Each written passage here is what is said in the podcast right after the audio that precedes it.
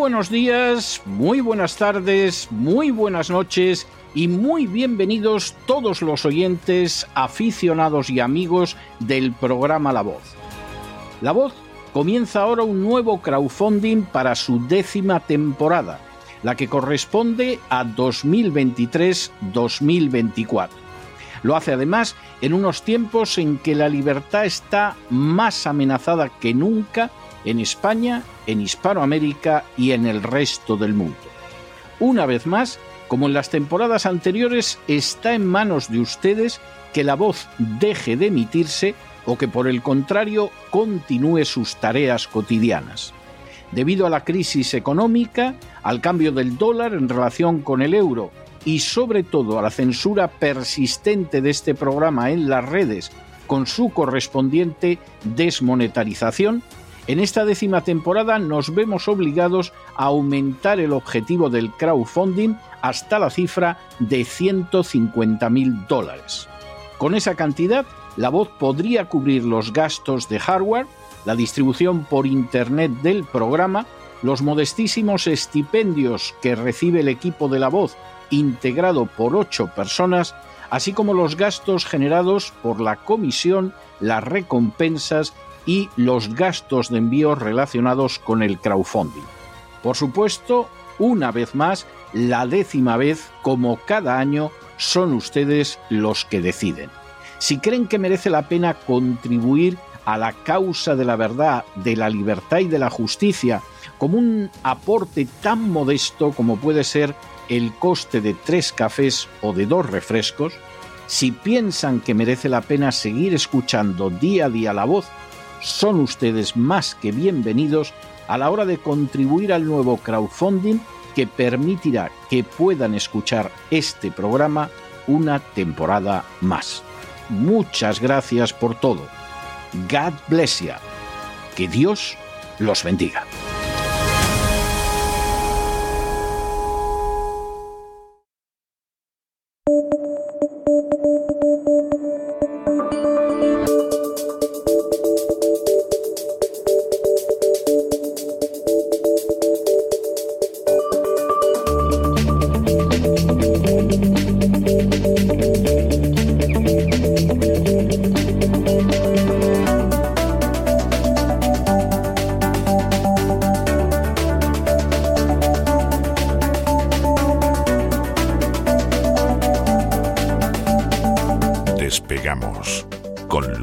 Ramírez.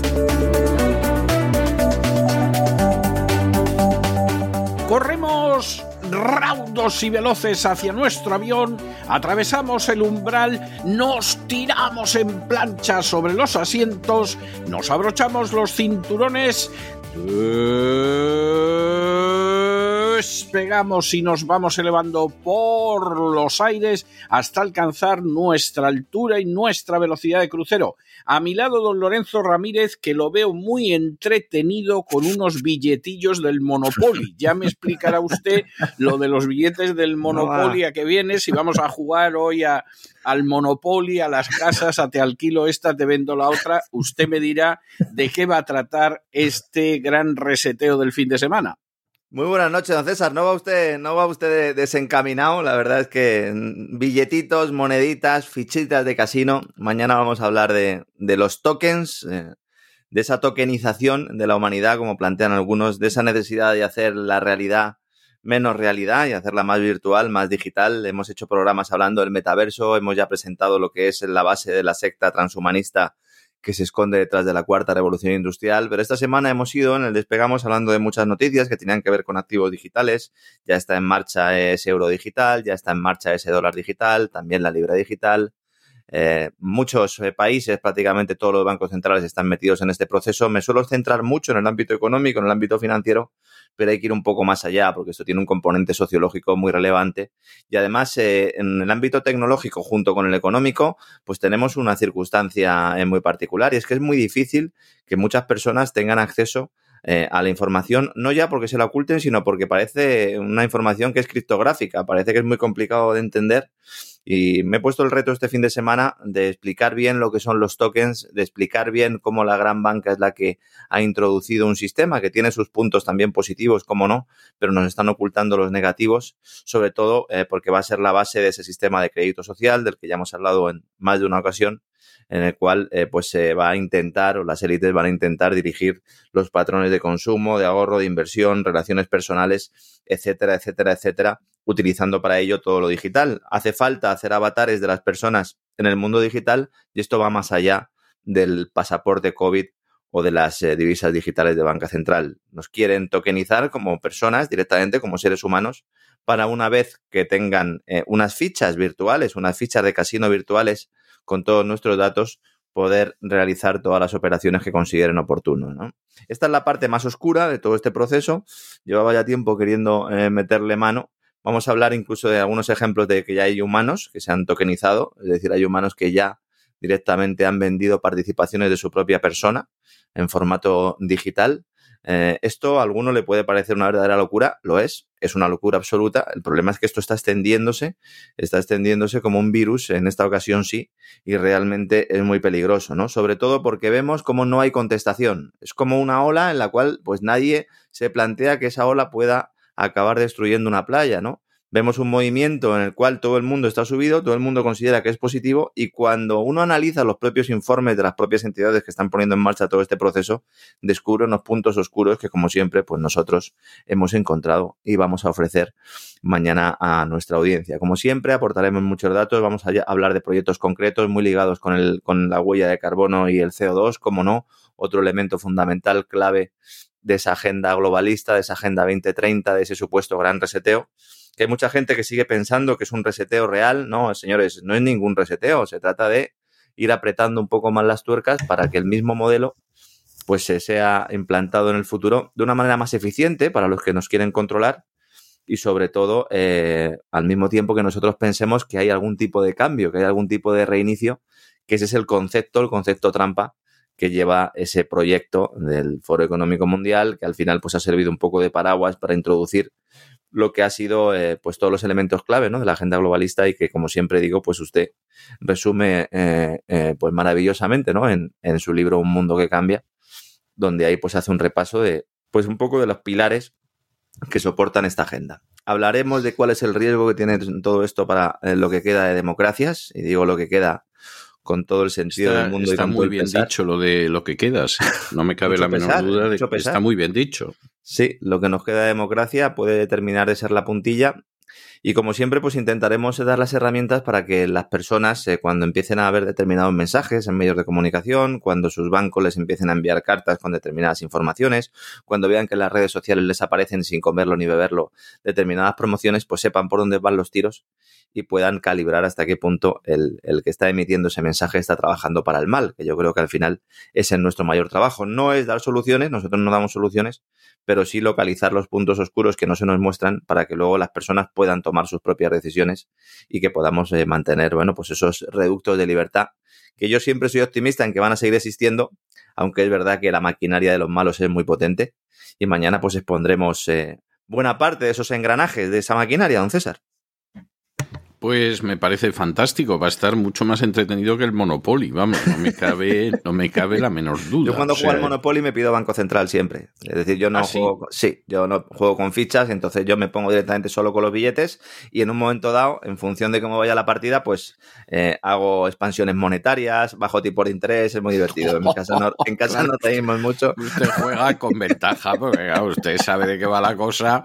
O sea, es, es como ponerse a, a jugar a a, las enfermeras con un cirujano. O sea, Por ejemplo, en medio de la partida digo, voy a crear una burbuja inmobiliaria y le doy a todos pues el doble de billetes de los que tienen y entonces se ponen a comprar casas y luego pues Ay, les digo que, claro, los precios de las casas suben y entonces hay que hipotecar y empieza la crisis económica. Es más divertido que el real. Bueno, a lo mejor no, habría no, que me... patentarlo, ¿no? Sí, sí, no, no, estoy pensando que podría usted patentar otro Monopoly, porque vamos, uh -huh. jugar al Monopoly con ustedes era una aventura, ¿no? Yo, yo el llamarlo, mono... eh, Monopoly, la banca siempre gana. ¿no? Yo creo que sería. Oiga, qué bueno sería ese título, ¿eh? Efectivamente, la banca siempre gana. Ramírez es Edition. verdad. Ramírez Edición. Exactamente. Yo, creo que hace que no juego al Monopoly con facilidad más de 20 años. Ya se puede imaginar que la última persona con la que jugué al Monopoly fue con mi hija y mi hija era una jugadora despiadada. O sea, era algo, acababa arramblando con todo. O sea, era algo que yo pensaba, bueno, espero que no sea así de mayor. Afortunadamente no lo ha sido, porque vamos, era, era algo tremendo. Y luego en alguna otra ocasión que he jugado, bueno, por pasar el rato en una tarde lluviosa, tomándose un café con leche y magdalenas o algo así, pues no estaba mal. Pero vamos, no ha sido nunca un juego que me haya. Yo soy un, gran reivindicador de los juegos de mesa, evidentemente no, de, Yo también. del tipo, no del tipo Monopoly. Afortunadamente, sobre todo, no sé si en otros países, pero en España ha habido un boom de los juegos de mesa, sobre todo eh, muchos adultos han empezado a jugar juegos de mesa y una industria notable y la verdad es que me congratula porque así pues podemos tener también en casa una pequeña ludoteca y dedicar un tiempo a, pasarlo en familia, a reírnos, aunque el pequeño se enfada siempre, siempre que pierde. Pero bueno, también eso es parte de la educación, ¿no? enseñar a, perder, enseñar, sí, sí, pasa a veces, efectivamente. Ganar, enseñar a ganar, porque hay gente que tampoco sabe ganar. Es cierto. Es son elementos que luego, bueno, pues eh, van configurando la personalidad. Buena parte de los problemas sociales que tenemos ahora yo creo que parten de, que esa educación pues eh, se ha dejado en manos de pantallas, en manos de personas ajenas. Y bueno, pues al final eh, lleva a personas que no están del todo completas y cuando empiezan a desarrollar su vida laboral y su vida familiar, parece que tienen cinco años, ¿no, César? Es verdad, es verdad, sí, porque no han pasado por esas etapas. Yo reconozco, bueno, hubo una época de muy, muy, muy primera infancia que había juegos de mesa que me entretenían mucho, pero bueno, juegos sencillos, o sea, la oca, el parchís, cosas de este tipo, alguna cosilla más, pero no mucho más. Por ejemplo, había un juego muy divertido que hoy sería imposible, que se llamaba Merienda de Negros, de los juegos reunidos Hyper en que se veía unos negros asando a un mm. explorador. Bueno, esto por supuesto hoy en día sería, vamos, irías a la cárcel por ello, pero, pero son de esos juegos que había entonces y que, y que no tenían mayor trascendencia, ¿no? Y, y, y ahí hubo una época larga que yo dejé los juegos de mesa, yo creo que los dejé cuando entré en el bachillerato y, no volví a recuperarlos hasta que nació mi hija, que era una apasionada de los juegos de mesa. Luego, cuando fue a la universidad y todo eso se le pasó, pero hasta ir a la universidad era una apasionada. Y entonces cuando tú le querías regalar algo de cumpleaños, te indicaba un juego de mesa. Además, juegos rarísimos, de esos que descubres al asesino o te casas con no sé quién, o sea, unos juegos de esos complicados. El, Cluedo, yo no sé la cantidad de partidas de Cluedo a las que yo he podido jugar, ¿eh? Y como la fuga de Colditch, la fuga de Colditch, esa a lo mejor le habría gustado a usted, entonces, la fuga de esa, Esa me hubiera gustado, pero esa no, a mi hija no le interesó, pero de Cluedo ni sé las que jugué y como el Cluedo otras. O sea que tuve una etapa que coincidió con la infancia de mi hija que me inflé a jugar a juegos de mesa cada vez que estaba con ella, claro. En la radio no me dedicaba yo a esas cosas, obviamente. Pero en fin, en fin, que mañana nos vamos a divertir. No dejo de pensar en ese Monopoly versión Lorenzo Ramírez, porque bueno, debe ser algo. Ahí la banca es un jugador. Es que la clave es que la banca es un jugador más que juega sin ficha, pero juega manejando la banca. Sí, sí, sí, sí. No, no, no, pues me parece apasionante. O sea, no me cabe la menor duda. Bueno, nos encontramos este fin de semana en el Gran Reseteo. Don Lorenzo, un Hasta mañana, don César. Un fuerte abrazo.